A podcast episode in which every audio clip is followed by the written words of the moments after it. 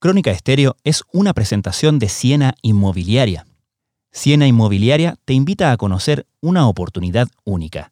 Compra en abril y comienza a pagar el pie en junio. Así es, en junio. Aprovecha las ofertas de los proyectos en San Miguel, La Florida y Ñuñoa. Todos los detalles los encuentras en siena.cl.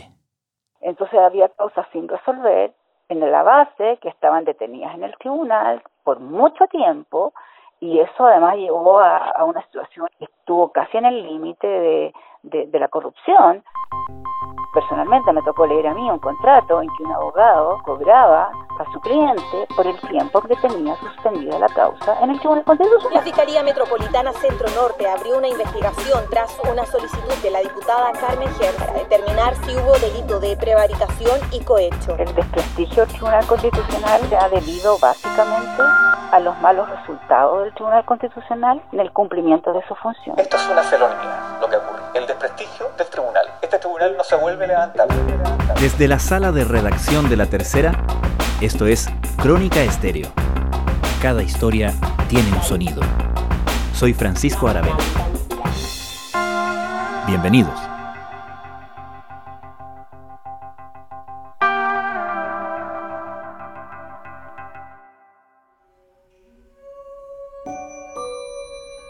Fue una entrevista de la presidenta del Tribunal Constitucional en la pasada edición de la tercera domingo la que encendió la mecha. María Luisa Bram apuntó a la gestión de su antecesor, Iván Aróstica, para explicar los cuestionamientos al organismo. Particularmente se refirió a la lentitud en la tramitación de varias causas relacionadas con juicios de violaciones a los derechos humanos. Dijo antes de que yo llegara había causas detenidas en el TC por mucho tiempo y ello llevó a una situación que, yo diría, estuvo al límite de la corrupción. La reacción fue enérgica. Desde la Fiscalía se anunció la apertura de una investigación. Al interior del tribunal, en tanto, las divisiones que se habían hecho evidentes con la propia elección de Bram a mediados del año pasado llegaron derechamente al enfrentamiento. ¿Qué llevó a la presidenta del TC a hacer estas declaraciones? ¿Cómo se explican las reacciones dentro del tribunal? ¿Qué escenario espera ahora a un organismo que ya estaba siendo públicamente cuestionado? María Luisa Abraham, en la entrevista que concede a la tercera domingo, se refirió a un tema que ha sido tocado más de alguna vez por parte de los ministros del Tribunal Constitucional, como también críticas externas, ya sea de agrupaciones de familiares de detenidos desaparecidos, ejecutados políticos, además de la Cámara de Diputados y también el propio Poder Judicial. Leslie Ayala es periodista de La Tercera y autora de la entrevista a María Luisa Bram, publicada en La Tercera Domingo. Y es una suerte de demora que se daba al interior del Tribunal Constitucional en la tramitación de requerimientos que eran presentados por militares procesados o condenados por violación a los derechos humanos y que finalmente utilizaban, según lo que señala María Luisa Abraham en esta entrevista, al Tribunal Constitucional de forma instrumental para poder suspender sus procesos penales y de cierta forma ganar tiempo en este órgano que es el encargado de custodiar que las leyes que se están aplicando sean constitucionales. Mm. Ella apunta directamente a la administración anterior a la suya, que comienza el 28 de agosto del año pasado y que era dirigida por el ministro del Tribunal Constitucional, Iván Aróstica. Ella señala directamente que antes de que ella llegara a ser presidenta del Tribunal Constitucional había una serie de causas detenidas al interior del TC por mucho tiempo. Entonces había causas sin resolver en la base que estaban detenidas en el tribunal por mucho tiempo y eso además llevó a, una situación que estuvo casi en el límite de, de, la corrupción. Personalmente me tocó leer a mí un contrato en que un abogado cobraba a su cliente por el tiempo que tenía suspendida la causa en el Tribunal Constitucional. O sea, usted dice como que había una situación de corrupción al interior del Tribunal Constitucional. Yo creo que la demora, la demora, esta excesiva demora en la vista de causas empezó a generar un negocio de búsqueda de tiempo para dilatar juicios porque en el tribunal encontraban tiempo, lo encontraban. era propicio para eso. ¿Eso no es una práctica habitual a la hora de cobrar honorarios por parte de los abogados? En realidad son cláusulas que son confidenciales, sin embargo, en este caso el contrato que María Luisa Bram refiere es un contrato que salió a la luz en una investigación de Radio Bio Bio y ahí se establecía como una situación entre un estudio de abogados y el cliente, que en este caso era un dirigente de la Caja de Empleados Públicos, donde se señalaba que había un costo extra por cada mes que este contrato se iba reactivando a propósito de la causa que estaba abierta y en la que finalmente sí es cierto que este estudio presenta un requerimiento al Tribunal Constitucional que paralizó esta causa en cuanto a las medidas que se estaban adoptando desde el Ministerio de Justicia tras haberse encontrado una situación irregular en el pago de varios dirigentes de esta caja de empleados públicos. ¿Y qué tan significativo, cuántas son estas causas por derechos humanos que han terminado en el Tribunal Constitucional? En los últimos cinco años, según las estadísticas del propio Tribunal Constitucional, habían ingresado 68 causas por esta materia.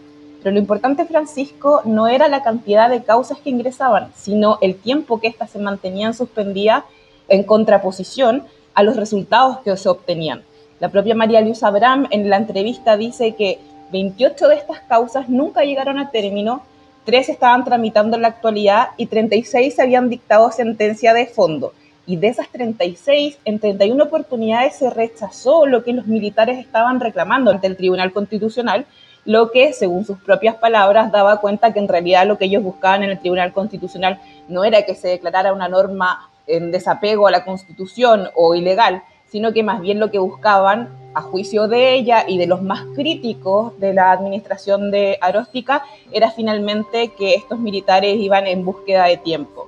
La falta de antecedentes, la concentración de trabajo y la prescripción de las penas provocan que las causas no avancen. Desaparición forzada de personas, secuestro calificado, homicidios calificados y exhumaciones ilegales están en los cientos de antecedentes apilados en las hojas de causas sobresalientes. Y es importante señalar por qué el tiempo es relevante en las causas de derechos humanos.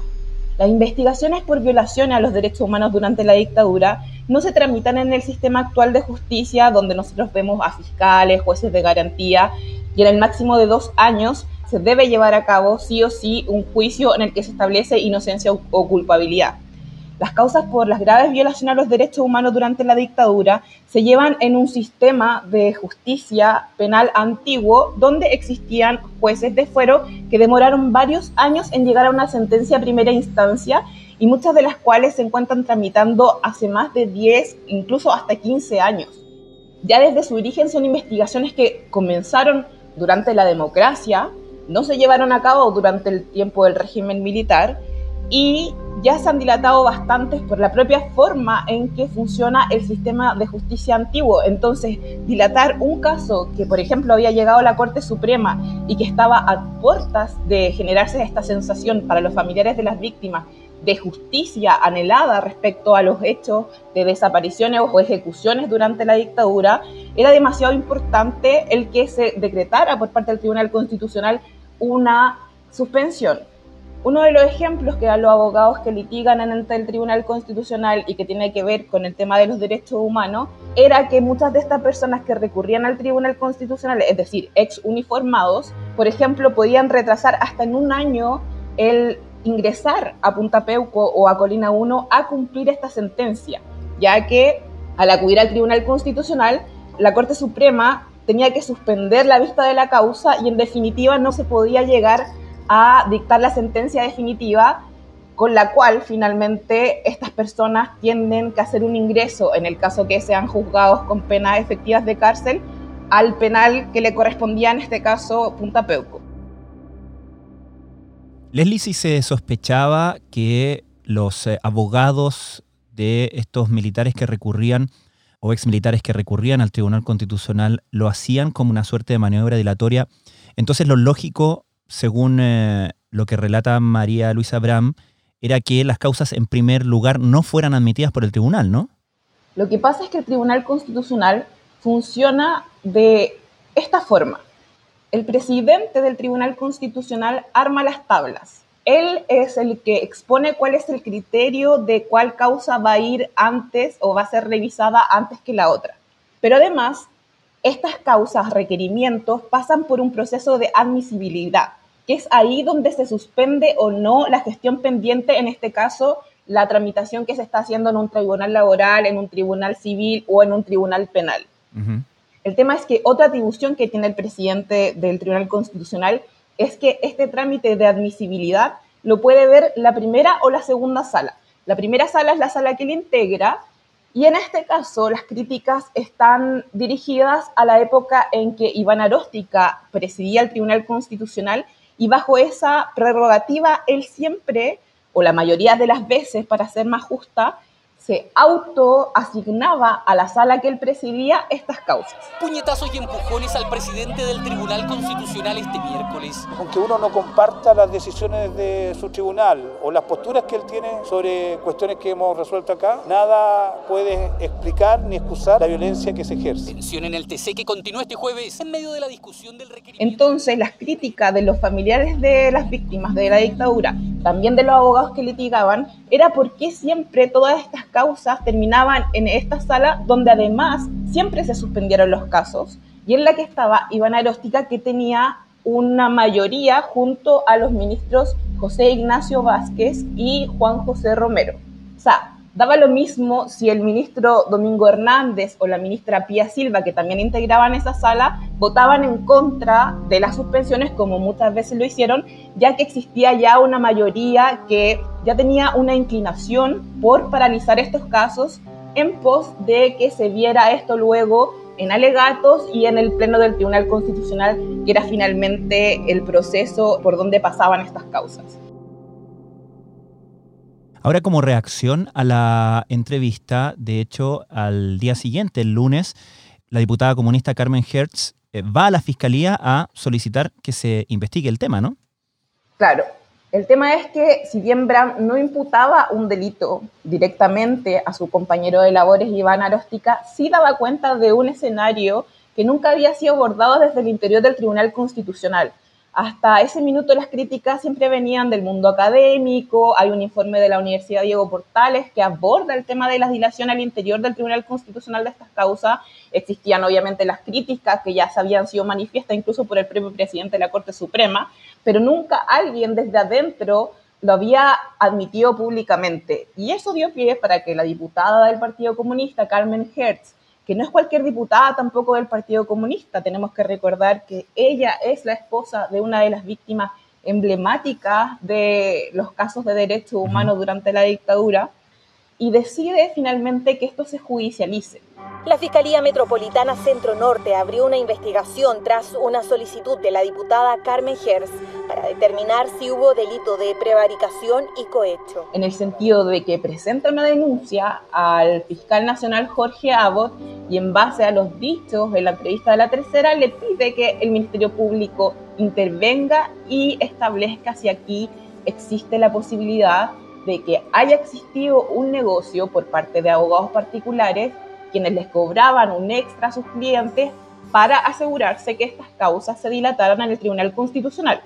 Acá el punto importante, si bien en la denuncia la diputada imputa que aquí puede existir un cohecho en el caso de que se compruebe de que habían pagos a los funcionarios públicos, en este caso los ministros del Tribunal Constitucional, para infringir sus deberes como jueces del Tribunal Constitucional y favorecer a estas personas, en este caso a militares procesados o condenados por violación a los derechos humanos, o también un delito que ejercen tanto abogados como jueces, que es el delito de prevaricación, y es cuando se mal utilizan reglas que están en los códigos de procedimiento, tanto penal, en este caso del Tribunal Constitucional, como que de cierta forma se tuerce el espíritu de la ley para beneficiar a un tercero, en este caso las personas que recurrían para instrumentalizar de cierta forma los procesos al interior del Tribunal Constitucional.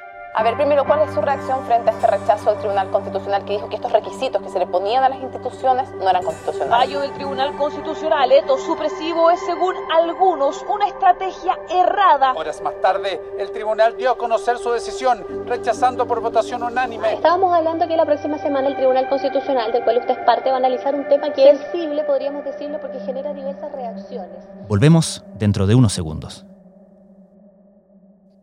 Crónica Estéreo es una presentación de Siena Inmobiliaria. Siena Inmobiliaria te invita a conocer una oportunidad única. Compra en abril y comienza a pagar el pie en junio. Así es, en junio. Aprovecha las ofertas de los proyectos en San Miguel, La Florida y Ñuñoa. Todos los detalles los encuentras en siena.cl.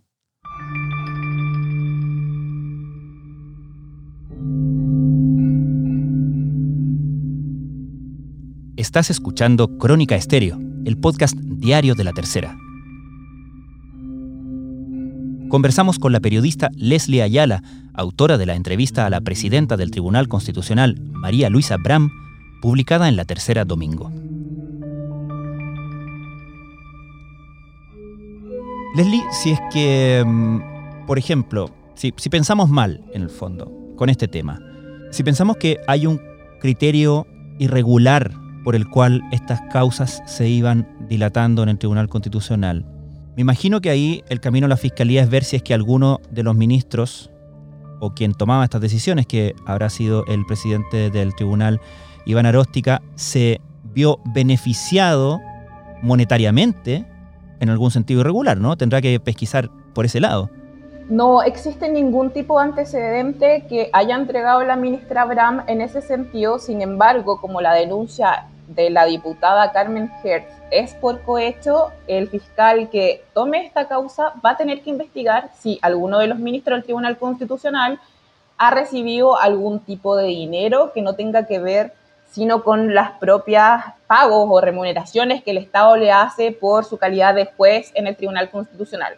Seguramente se van a realizar diligencias para establecer la denuncia que realiza Carmen Hertz, que sin lugar a dudas es histórica, nunca el Tribunal Constitucional había estado en entredicho y bajo este tipo de acusaciones que evidentemente son muy graves porque merman ya el alicaído prestigio que tenía el Tribunal Constitucional respecto a las críticas que venían del Congreso cuando intervenían las leyes que eran sometidas a control de este organismo. Yo espero que el Tribunal Constitucional de una vez por todas reconozca la soberanía del Congreso, no dé lugar a las impugnaciones que fueron derrotadas en ambas cámaras en el Congreso de Chile y le restituya el derecho que ya la democracia le está dando a las mujeres. Pero que ahora tienen que ver con una situación que más bien afecta a una imagen de si sus integrantes pasan o no la prueba de probidad a la que cualquier ciudadano se somete cuando es denunciado ante los tribunales de justicia.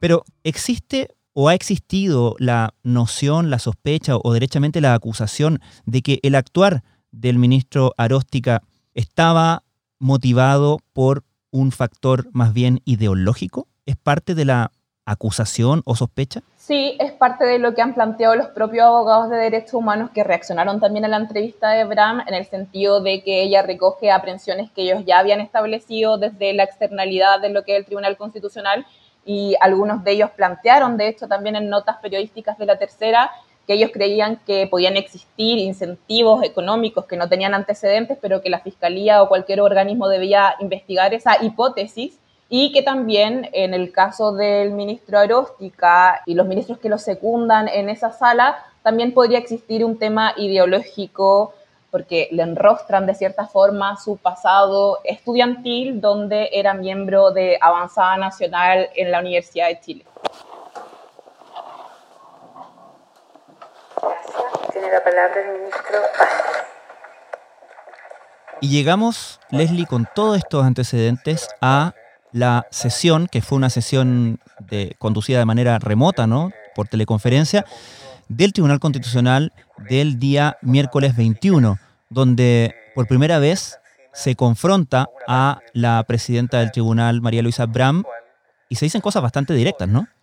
Sí, era una sesión bastante esperada por todos los ministros del Tribunal Constitucional. Era la primera vez que se volvían a ver, algunos presencialmente, porque algunos sí fueron, acudieron a las dependencias del Tribunal Constitucional, tal y como lo ha hecho todos los días la presidenta del Tribunal, María Luisa Abraham, y algunos que estaban conectados por videoconferencia por tener que estar en cuarentenas preventivas o también porque el tribunal así mismo lo ha resuelto, de que los ministros pueden participar a través de videoconferencia de los plenos. Ha sido lamentable, lamentable eh, haber visto esa entrevista.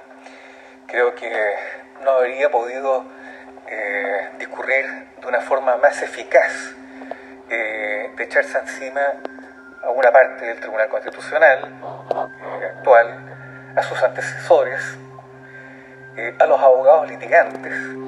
Fue un pleno tenso, el primero en abrir los fuegos fue el ministro Iván Aróstica, quien punto por punto se fue haciendo cargo de cada una de, de las situaciones que eran descritas en la entrevista por parte de María Luisa Abraham, y si bien él admite que había un tema de acumulación de causa, dijo que estas se empezaron a resolver en su periodo y no en el de María Luisa Abraham, y descartó evidentemente cualquier tipo de irregularidad o delito, y anunció algo que después ratificó en una ronda de prensa con los periodistas respecto a que él, de ser citado por la Fiscalía en esta investigación que se abre el día lunes, renunciaba a todos sus privilegios procesales. ¿Cuáles eran estos privilegios procesales? Y es que él, en su calidad de ministro del Tribunal Constitucional, cuenta con una prerrogativa, una especie de fuero, y no está obligado a declarar ante el Ministerio Público en el caso de ser requerido su testimonio. En estos casos los fiscales invitan a esta autoridad a declarar y si no quieren, por este fuero, pueden hacerlo vía escrita. Bueno, Iván Aróstica ya dijo que esto no lo iba a hacer y que si el fiscal lo cita a declarar, él va a ir presencialmente porque no tiene nada que ocultar y que finalmente va a enfrentar a la justicia así, cara a cara. Voy a contar con toda mi colaboración activa, aportando todos los antecedentes para que se despeje cualquier...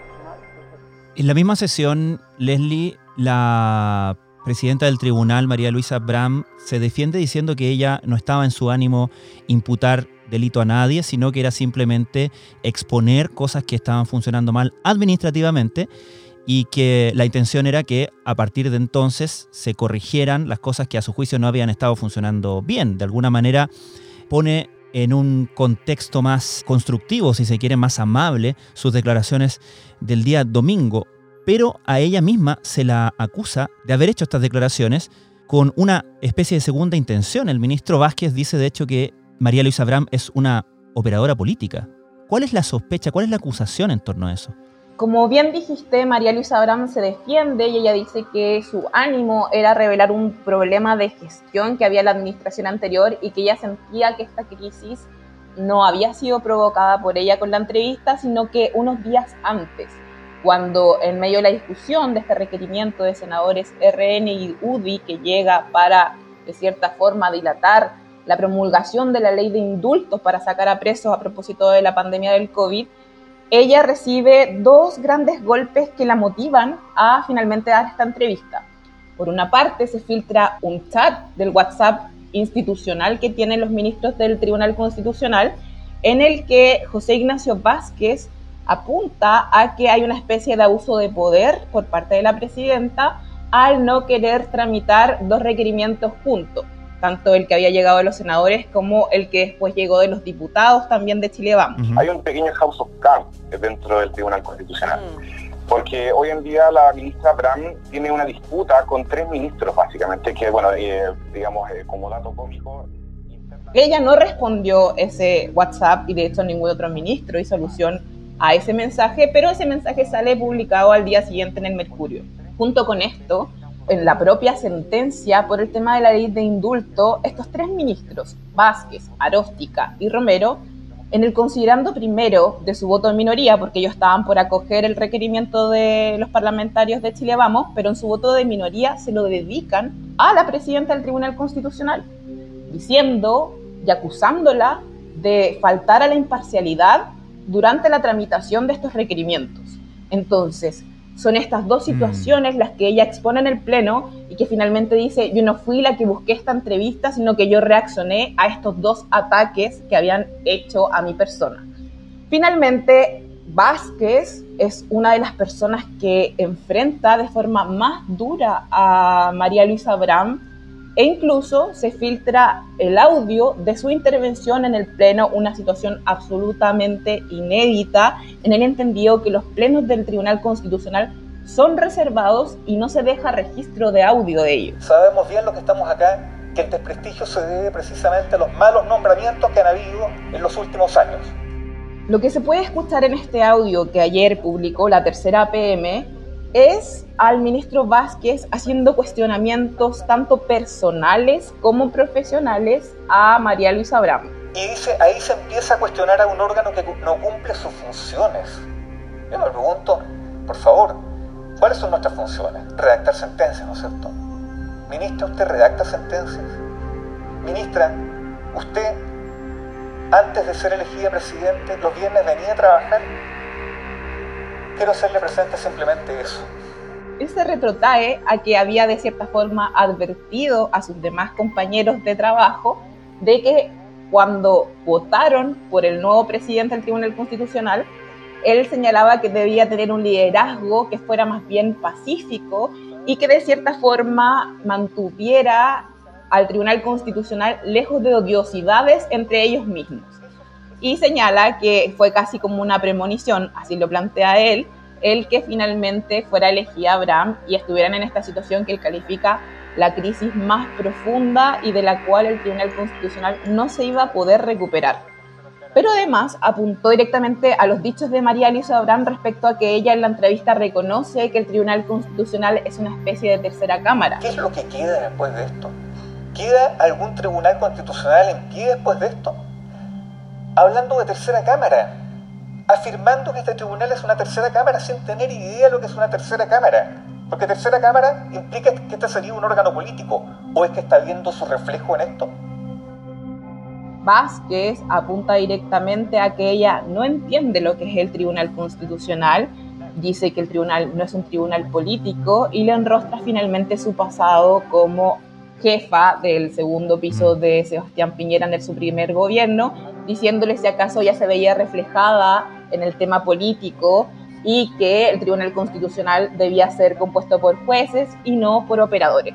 Mm. Lo más importante y quizás lo que causó más impacto de la intervención de Vázquez es que él dice que hay dos caminos para solucionar esta situación a su juicio. Esto es una felonía, lo que ha ocurrido. El desprestigio del tribunal este tribunal no se vuelve a levantar, a no ser que haya una decisión de la persona responsable de tomar, ¿no es cierto?, y de declarar que ha cometido errores o simplemente de renunciar.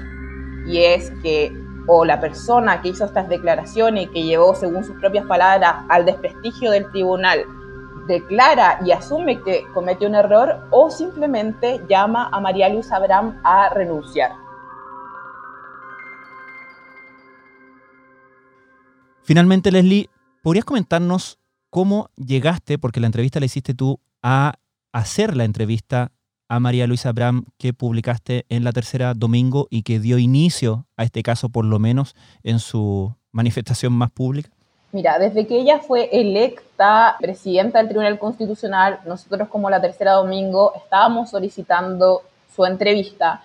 Ella nunca quiso dar una lo que nos señalaba tanto su jefa de gabinete como sus cercanos era que quería mantener un bajo perfil porque estaba muy preocupada de la gestión interna y de tener cosas que contar en el caso que ya era una entrevista. Sus primeras entrevistas, de hecho, fueron radiales y nunca abrió la posibilidad de que los medios escritos pudiéramos tener una versión más amplia de su presidencia.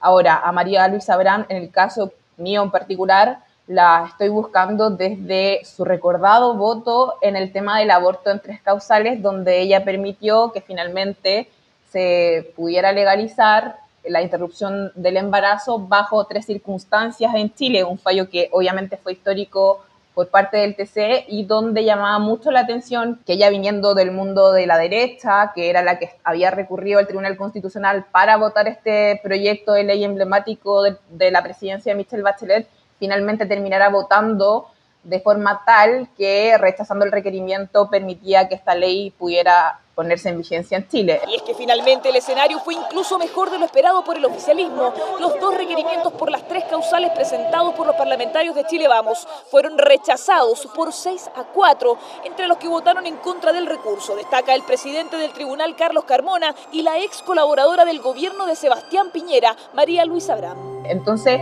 nuestro interés por capturar algún tipo de opinión de María Luisa Abraham venía ya desde hace mucho tiempo, incluso años, pero obviamente se agudiza este interés de querer tener una versión de lo que sucedió con la tramitación de la ley de indulto a propósito, evidentemente, de el fallo y la propia sentencia de este requerimiento, donde los ministros le dedican un considerando casi completo para cuestionarla, situaciones que evidentemente no son comunes en los tribunales que los jueces finalmente ataquen a sus pares a través de sus propias sentencias. Entonces, entonces ahí viene nuestra solicitud que finalmente es aceptada por ella al finalizar la semana y este fue el resultado de esa entrevista.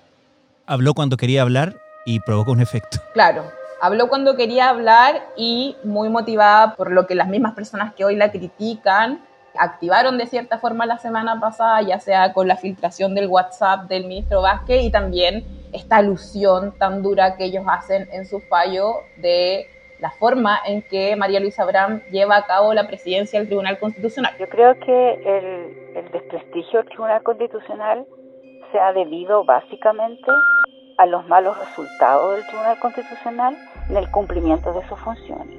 O sea, a mí me parece que el Tribunal Constitucional de un tribunal boutique que veía 150 causas en el año, se transformó en un tribunal más masivo y no supo adaptarse. Habrá que esperar lo que suceda este viernes con este nuevo encuentro entre los ministros del Tribunal Constitucional, pero lejos de acabarse esta historia, lo más probable, Francisco, es que se abra un nuevo capítulo. ¿Qué produjo eso? Produjo un gran atachamiento de causas, mucha demora, eh, demora no solamente la tramitación, eh, demora la dictación de sentencias, suspensión de causas base, y eso generó todo tipo de dificultades.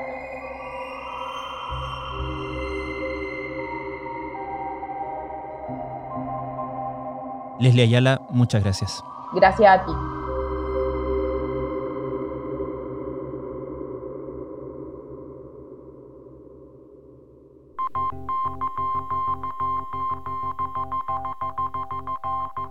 Crónica Estéreo es un podcast de La Tercera. La producción es de Rodrigo Álvarez y Melisa Morales, y la edición de quien les habla, Francisco Aravena. La postproducción de audio es de Michel Poblete. Nuestro tema principal es Hawaiian Silky de Sola Rosa, gentileza de Way Up Records. Nos encontramos pronto en una nueva edición de Crónica Estéreo. Les recordamos que todos nuestros capítulos de Crónica Estéreo están en latercera.com slash podcast y también en Spotify, Apple, Google y donde sea que escuchen sus podcasts.